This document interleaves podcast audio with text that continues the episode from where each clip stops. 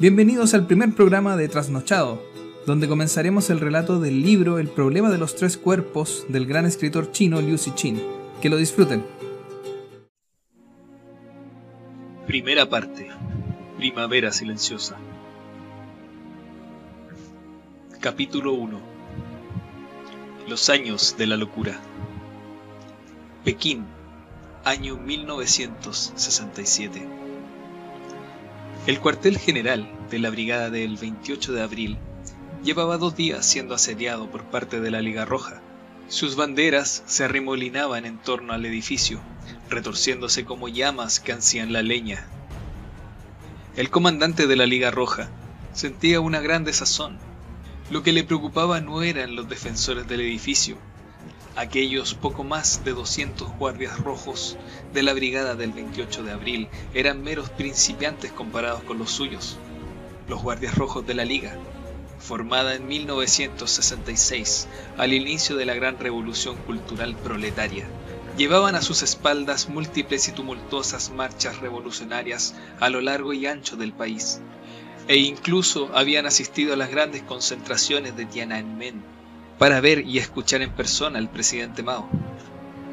El motivo de su desasosiego era la docena de estufas de hierro que habían en el edificio, todas ellas repletas de explosivos y conectadas entre sí por detonadores eléctricos.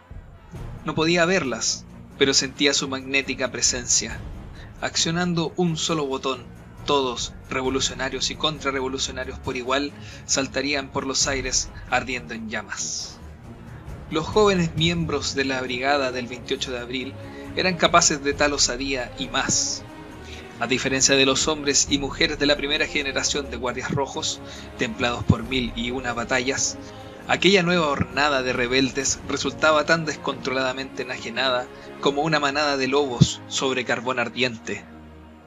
En lo más alto del edificio surgió la espigada figura de una hermosa joven, hacía ondar su enorme bandera de la brigada del 28 de abril. Su aparición fue automáticamente recibida por una copiosa lluvia de disparos provenientes de las armas más diversas, desde antiguayas como carabinas americanas, ametralladoras checas o fusiles japoneses tipo 38, hasta fusiles y metralletas más modernos, robados al Ejército de Liberación Popular tras la publicación del editorial de agosto. Incluso había armas blancas como espadas y lanzas, todo un compendio de la historia bélica reciente. No era la primera vez que un miembro de la brigada protagonizaba un acto de provocación como aquel. Además de hacer ondear banderas, también gritaban eslóganes a través de megáfonos o arrojaban octavillas sobre las cabezas de sus atacantes. En cada una de las ocasiones anteriores, el osado u osada había logrado escapar indemne de las balas y ganarse fama de valiente. Claramente, aquella muchacha creía que iba a tener la misma suerte. Enarbolaba su bandera como si se jactara de su impetuosa juventud, convencida de que el enemigo acabaría sucumbiendo bajo las llamas de la revolución, imaginando que al día siguiente del ardor que corría por su sangre nacería un mundo ideal. Siguió embriagada por la roja y espléndida pasión de su sueño hasta que una bala le atravesó el pecho tan tierno a sus 15 años que el proyectil apenas se detuvo antes de salir silbando por su espalda. La joven guardia y su bandera se precipitaron al vacío, la primera casi más despacio que aquel paño rojo, como si se tratara de un pájaro enamorado del cielo que se niega a abandonarlo. Los miembros de la Liga Roja prorrumpieron en vitores. Algunos de ellos corrieron hasta el pie del edificio para despedazar la bandera de la brigada y tomar en volantas el pequeño cadáver. Al rato de exhibirlo cual trofeo de guerra, lo arrojaron contra la verja metálica del recinto. La mayor parte de las barras terminadas en punta habían sido retiradas al principio de la guerra entre facciones para ser luego usadas como lanzas, pero aún quedaban dos cuando la atravesaron. El tierno cuerpo de la chica pareció volver a la vida momentáneamente. A continuación los guardias rojos tomaron distancia y comenzaron a dispararle como si de un blanco de práctica se tratara. Para entonces ella no sentía nada y las balas que la acribillaban eran como una gota de lluvia fina. Sus lánguidos brazos apenas se mecían, eran dos enredaderas por las que resbalaba el agua. Después le volaron la mitad de la cabeza y en su joven rostro quedó un solo ojo con que mirar el límpido, Cielo Azul de 1967. Era una mirada sin rastro de dolor, una mirada obcecada en el fervor y la devoción. Lo cierto era que, comparado con el que le deparaba a otros, el destino final de aquella muchacha podría considerarse afortunado. Como mínimo, había muerto en el afán de sacrificarse por un ideal. Aquellas escenas cruentas se reproducían por todo Pekín, como una multitud de procesadores trabajando en paralelo, cuyo resultado combinado era la revolución cultural, un mar de locura que se propagaba por la ciudad inundando hasta el último rincón. En los límites de la capital, en el recinto deportivo de la prestigiosa Universidad de Tsinghua, millares de personas asistían desde hacía casi dos horas a una de las llamadas sesiones de castigo. Estas tenían como objetivo el escarnio público de los enemigos de la revolución, y en ellas solían emplearse salvajes abusos verbales y físicos a fin de lograr la confesión de los crímenes. Corrían los tiempos del todos contra todos, y los revolucionarios se dividían en numerosas facciones opuestas. En el interior de la universidad se repetían los encontronazos entre los guardias rojos, el grupo de trabajo por la revolución cultural, el equipo de propaganda de los trabajadores y el de propaganda militar. En ocasiones cada una de ellas sufría disgregaciones, que generaba nuevos grupos rebeldes de orígenes e intereses opuestos, y ello conducía a más encarnizadas luchas. Sin embargo, las víctimas de aquella sesión de castigo eran autoridades académicas burguesas y reaccionarias, enemigas de todas las facciones por igual, y por lo tanto, condenadas a soportar los feroces ataques procedentes de todas ellas. A diferencia de otros monstruos y demonios, los miembros de las autoridades académicas tenían algo en común, al principio todos se mostraban invariablemente desafiantes y orgullosos, motivo por el cual en esas primeras rondas murieron en mayor número. En el transcurso de 40 días, solamente en Pekín, más de 1.700 víctimas fueron vilipendiadas y torturadas hasta la muerte en sesiones similares. Aún más numerosos fueron quienes escogieron atajar el camino hacia su asiago destino. Eminentes literarios como Lao Shi y Xiun, Wen Jia y Haimo los historiadores Wu Hang y Jian Bo-sen, Fu Lei, traductor al chino de Balzac, el meteorólogo y geofísico Chao Chu-sang y muchos otros optaron por terminar con sus otrora honrosas y respetadas vidas. Los supervivientes de aquella etapa inicial se volvían insensibles al dolor conforme discurrían las sesiones, gracias a una suerte de coraza mental que los protegía del completo colapso emocional. Con frecuencia parecían entrar en un trance del que solo despertaban cuando alguien les gritaba en la cara para obligarles a recitar mecánicamente sus confesiones por enésima vez. Después de aquello, había quienes entraban en una tercera etapa. Las infinitas e interminables sesiones conseguían calar en su cerebro como si fuera mercurio, hacerles ver vívidas imágenes políticas hasta que el edificio de sus mentes, erigido por el entendimiento y la racionalidad, sucumbía a los embates y terminaba colapsándose. Comenzaban a creer que eran culpables, que habían perjudicado la gran causa de la revolución y rompían a llorar amargamente y a pedir clemencia con un arrepentimiento mucho más sincero que el de aquellos monstruos y demonios que no eran intelectuales. Para los guardias rojos, las sesiones de castigo de quienes se encontraban en esas dos etapas mentales carecían de emoción, Solo aquellos monstruos y demonios que aún se hallaban en la primera fase conseguían, como el capote del torero, proporcionar a sus desbocados cerebros la excitación que ansiaban para seguir embistiendo. Esa clase de sujetos era cada vez más escasa. En todo el campus de Tsinghua quedaba solo uno, y precisamente por ser tan raro lo habían reservado para el final de la sesión.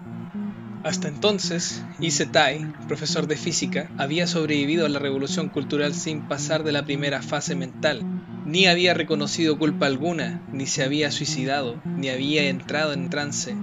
Al subir el escenario y presentarse ante el público, su expresión era la de quien acepta con determinación cargar sobre sus hombros la cruz que se le impone.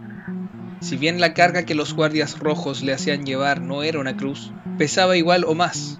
A las otras víctimas les colocaban sombreros de bambú, pero a él le habían puesto uno hecho con gruesos barrotes de hierro.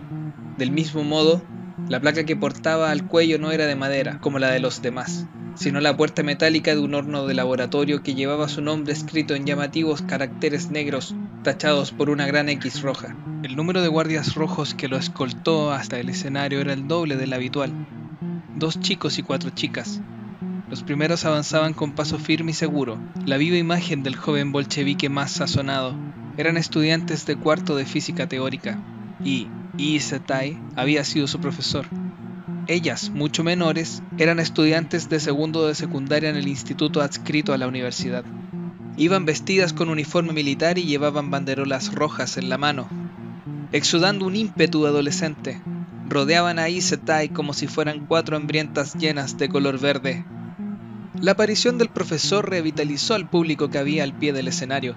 Como una ola que crece, este volvió a rugir eslóganes con un fervor que había ido decayendo. Tras esperar pacientemente a que el clamor disminuyera, uno de los guardias rojos se dirigió a la víctima. Isetai, como experto en mecánica deberías darte cuenta de lo fuerte que es y cuán unificada está la fuerza a la que te resistes. Insistir en tu empecinamiento solo te conducirá a la muerte. Continuaremos directamente por donde lo dejamos la vez anterior. No hay necesidad de gastar saliva. Contesta con sinceridad a la siguiente pregunta. Entre 1962 y 1965, ¿decidiste o no añadir por tu cuenta la teoría de la relatividad al temario del curso de Introducción a la Física? La relatividad es parte fundamental de la física teórica. ¿Cómo no iba a incluirla en un curso introductorio? ¡Mentira! Le gritó una de las chicas. Einstein es una autoridad académica reaccionaria a disposición del mejor postor. Le faltó tiempo para irse con los imperialistas americanos y ayudarles a construir la bomba atómica. Para establecer una auténtica ciencia revolucionaria, hay que derribar primero el negro estandarte del capitalismo que representa la teoría de la relatividad. Isetai guardó silencio. Soportaba con dolor el peso del sombrero de metal y la puerta de hierro, pero no le quedaban fuerzas para refutar afirmaciones que no valían la pena. Detrás de él, uno de los estudiantes frunció el ceño. La guardia roja que acababa de hablar era la más inteligente de las cuatro, y además la que estaba mejor preparada. Antes de subir al escenario había memorizado las consignas de la sesión. Sin embargo, contra alguien como Isetai, unos pocos eslóganes carecían de efecto. Decidieron usar el arma secreta que le habían preparado, haciendo una señal a alguien que se encontraba en la primera fila del público.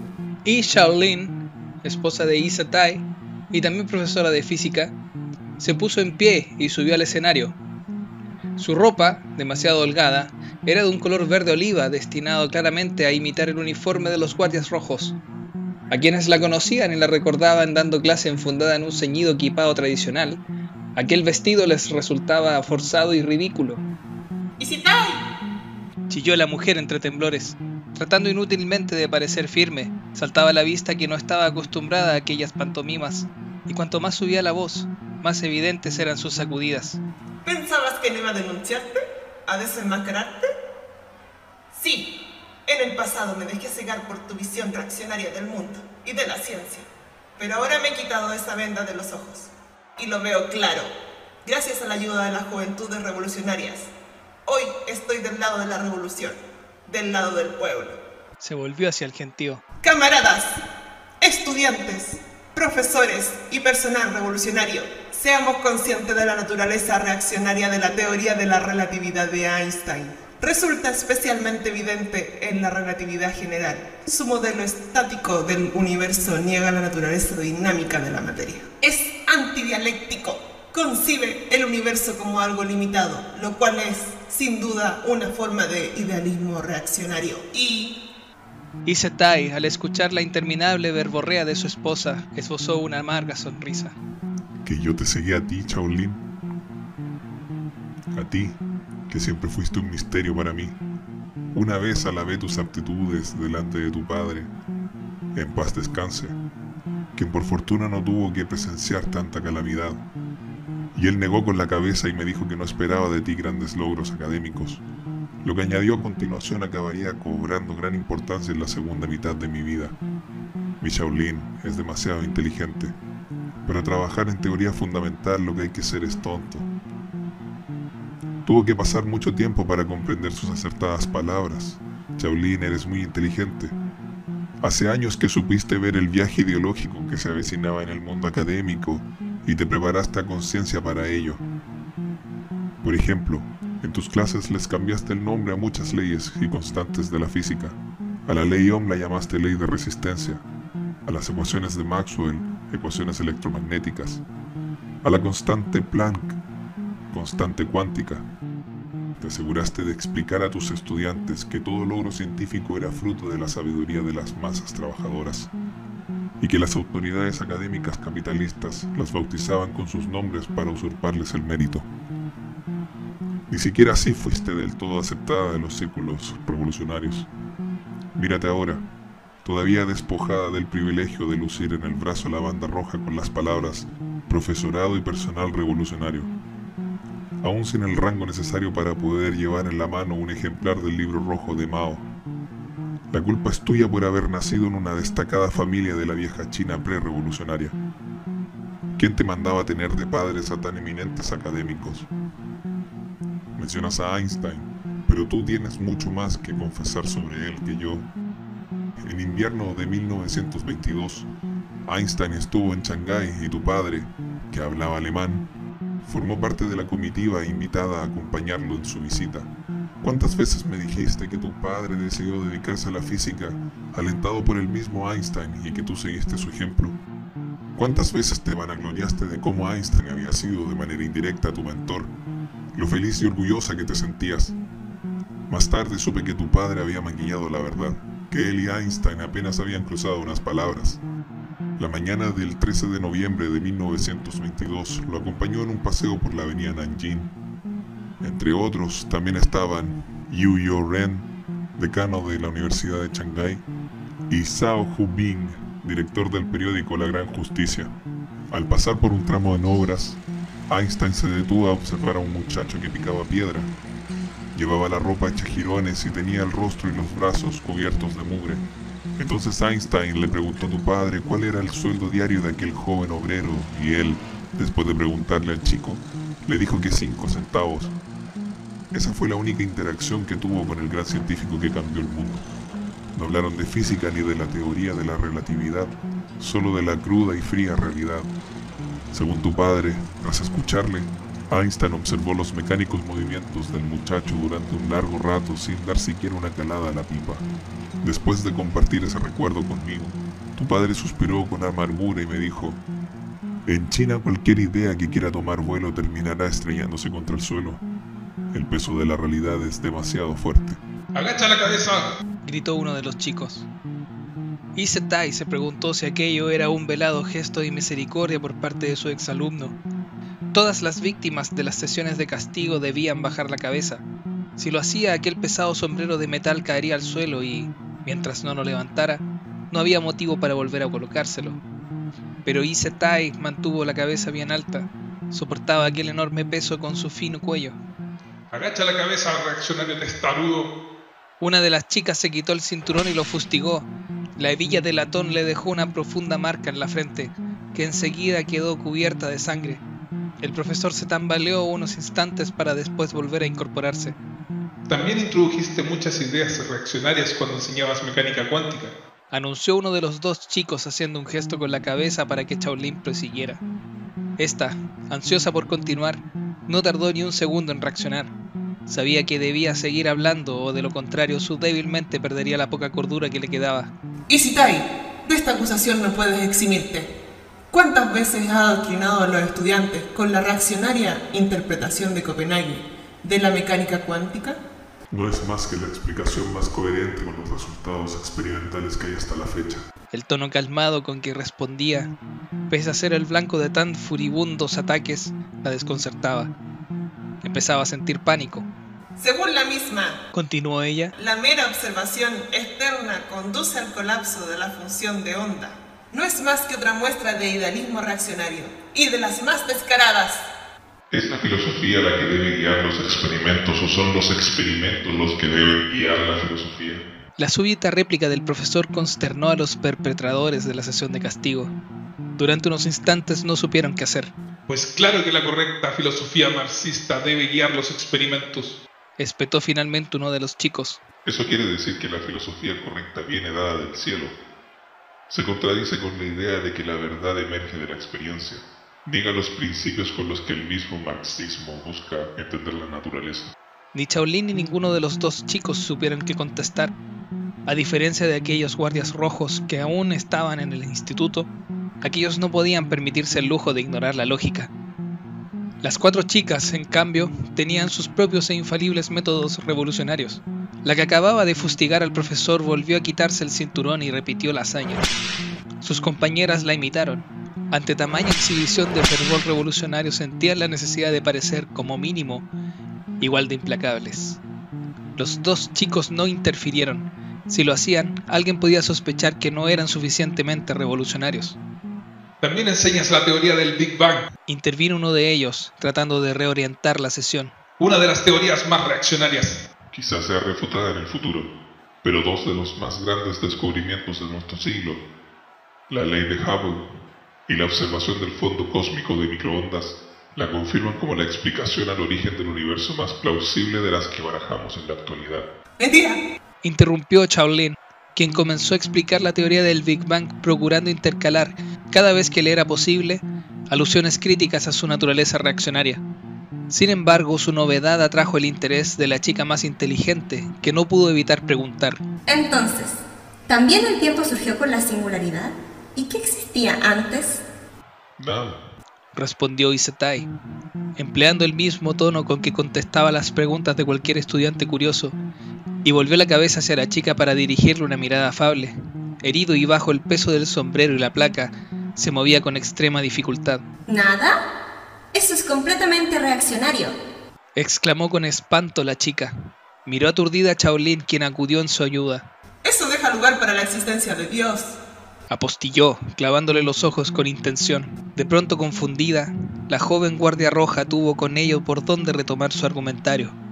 Levantó el brazo que sostenía el cinturón y señalando a Isetai exclamó, Dices, dices que Dios existe. No lo sé. ¿Cómo? Lo que digo es que lo ignoro. Si por Dios te refieres a algún tipo de superconciencia fuera del universo, no sé si existe o no. La ciencia no ha aportado pruebas fehacientes ni en un sentido ni en otro. En realidad, en medio de aquel escenario de pesadilla, Isetai se inclinaba a pensar que Dios no existía. Aquella afirmación reaccionaria causó una gran conmoción entre el público, que, alentado por una de las guardias rojas, comenzó a gritar eslóganes. Abajo la autoridad académica reaccionaria, Isekai. Abajo todas las autoridades académicas. Abajo todas las doctrinas reaccionarias. Cuando los eslóganes amainaron, la chica gritó, Dios no existe. Las religiones son instrumento de la clase dominante para oprimir el espíritu del pueblo. Esa es una opinión muy poco imparcial. repuso con calma Isetai. Furiosa y humillada, la joven guardia roja concluyó que contra aquel enemigo no valían las palabras. Cinturón en mano, se abalanzó sobre el profesor y volvió a fustigarlo. Sus compañeras hicieron lo mismo. Isetai era muy alto y las cuatro tenían que estirar los brazos para alcanzar la cabeza. Después de varias dianas, el sombrero de hierro, que lo había protegido en cierta medida, se le cayó de la cabeza. Los golpes de las hebillas continuaron sucediéndose y entonces sí terminaron por derribarlo. Envalentonadas por el éxito, las chicas redoblaron el fervor con que se entregaban a aquella gloriosa sesión de castigo. Luchaban por su fe y por sus ideales, orgullosas de su coraje. Les deslumbraba el brillante papel que les había reservado la historia. Entonces los chicos no pudieron más y corrieron a liberar a su antiguo profesor de física de aquellas cuatro furias. El gran timonel nos ordena convencer con elocuencia, no con violencia. recordó uno de ellos. Pero ya era demasiado tarde. Isetai yacía inmóvil sobre el escenario con los ojos aún abiertos y la sangre brotándole de la cabeza. El público detuvo su algarabía y se hizo en silencio. Lo único que se movía era un fino reguero de sangre que serpenteaba por el escenario. Llegaba hasta el borde y goteaba sobre un baúl. Su cadencia recordaba al de unos pasos alejándose. Una risa desquiciada rompió el silencio. Era Yi Shaolin, que había terminado de perder el juicio. Su tétrico sonido perturbó a los asistentes, quienes comenzaron a marcharse. El recinto quedó desierto a excepción de una sola persona frente al escenario. Era Yi Wen-chi, la hija de Isetai. Cuando las cuatro guardias rojas comenzaron a arrebatarle violentamente la vida de su padre, ella quiso intervenir y subir al escenario. Pero dos viejos vedelles la sujetaron con fuerza y le susurraron al oído que solo conseguiría morir. Por más que se desgañitó cuando aquella sesión de castigo acabó convertida en pesadilla, Sus gritos quedaron ahogados por los eslóganes y vítores del gentío. Después, en cuanto volvió a reinar el silencio, fue incapaz de emitir sonido alguno. A medida que observaba el cuerpo inerte de su padre en la tarima, el llanto y los gritos de rabia que había ahogado se le fueron congelando en la sangre. La acompañarían el resto de su vida. Una vez dispersos los asistentes, ella permaneció inmóvil, como una estatua, en la misma postura que al sujetarla a los bedeles. Al cabo de un largo rato bajó los brazos, caminó hacia el escenario, subió y se sentó junto al cuerpo de su padre y, fijando la mirada en la distancia, tomó una de sus manos, ya fría. Cuando por fin vinieron a llevarse el cuerpo, se sacó un objeto del bolsillo y lo puso en la mano del muerto. Era su pipa. A continuación, Chi abandonó el recinto, arrasado cual campo de batalla, y se fue a casa. Al llegar al edificio donde vivían los miembros del profesorado y sus familias, oyó una risa espeluznante que procedía del segundo piso. Era la mujer que había sido su madre. Dio media vuelta y echó a andar sin preocuparse del rumbo. Poco después se halló frente a la puerta de la casa de Ruan Wen. Durante sus cuatro años de universidad, la profesora había sido su tutora y amiga. En los dos años siguientes, cuando realizó sus estudios de posgrado en el Departamento de Astrofísica, y también durante los años caóticos que siguieron, fue siempre la persona con quien tuvo más confianza, aparte de su padre. Ruan Wen había estudiado en Cambridge, y eso se notaba en su casa, que siempre había fascinado a Yi Chi estaba repleta de los libros más cuidadosamente editados, de óleos, vinilos, un piano. También había un juego completo de pipas occidentales exhibidas en un expositor, unas de madera de brezo, otras de espuma de mar. Y todas ellas parecían impregnadas de la sabiduría del hombre que una vez las tomó en su mano o sostuvo, pensativo, su boquilla entre los labios. Ruan nunca le mencionó su nombre. La pipa que pertenecía al padre de Yi Chi había sido en realidad un regalo de Ruan Wen. Aquella casa refinada y acogedora se convirtió en un oasis para Chi, cada vez que quería refugiarse de los problemas de su mundo. Lo fue antes de que los guardias rojos la registraran de arriba abajo y confiscaran las posesiones de Ruan Wen. Al igual que el padre de Chi, también la profesora había caído en desgracia durante la Revolución Cultural. En sus sesiones de castigo, los guardias le ataron un par de zapatos de tacón y le pintarrajearon la cara por haber llevado un estilo de vida capitalista y corrupto. Wen Chi abrió la puerta de la casa y vio que ya no existía el caos que los guardias rojos habían dejado a su paso, que alguien había hecho limpieza.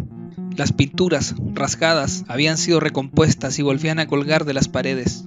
El piano volvía a tenerse en pie y brillaba como antes, aunque estaba roto y ya nadie podría tocarlo. Los pocos libros que quedaban habían vuelto a la estancia. Ruan Wen estaba sentada en su silla tras el escritorio, con los ojos cerrados. Y Chi se acercó a ella y le acarició la frente, el rostro, las manos. Estaban frías. Nada más entrar, se había fijado en el frasco de somníferos vacío. Guardó silencio unos instantes. Luego se volvió y se marchó, incapaz de sentir pena. Le pasaba lo mismo que a un medidor Geiger, Expuesto a tal cantidad de radioactividad, su lectura simplemente tendía a cero. Antes de irse volvió a mirar a su profesora por última vez. Se había maquillado con mimo, tenía los labios pintados de carmín, llevaba zapatos de tacón. Este fue el final del primer capítulo del libro El problema de los tres cuerpos de Liu Chin. Recuerden compartir nuestro audiolibro, suscribirse y darle like a nuestro canal.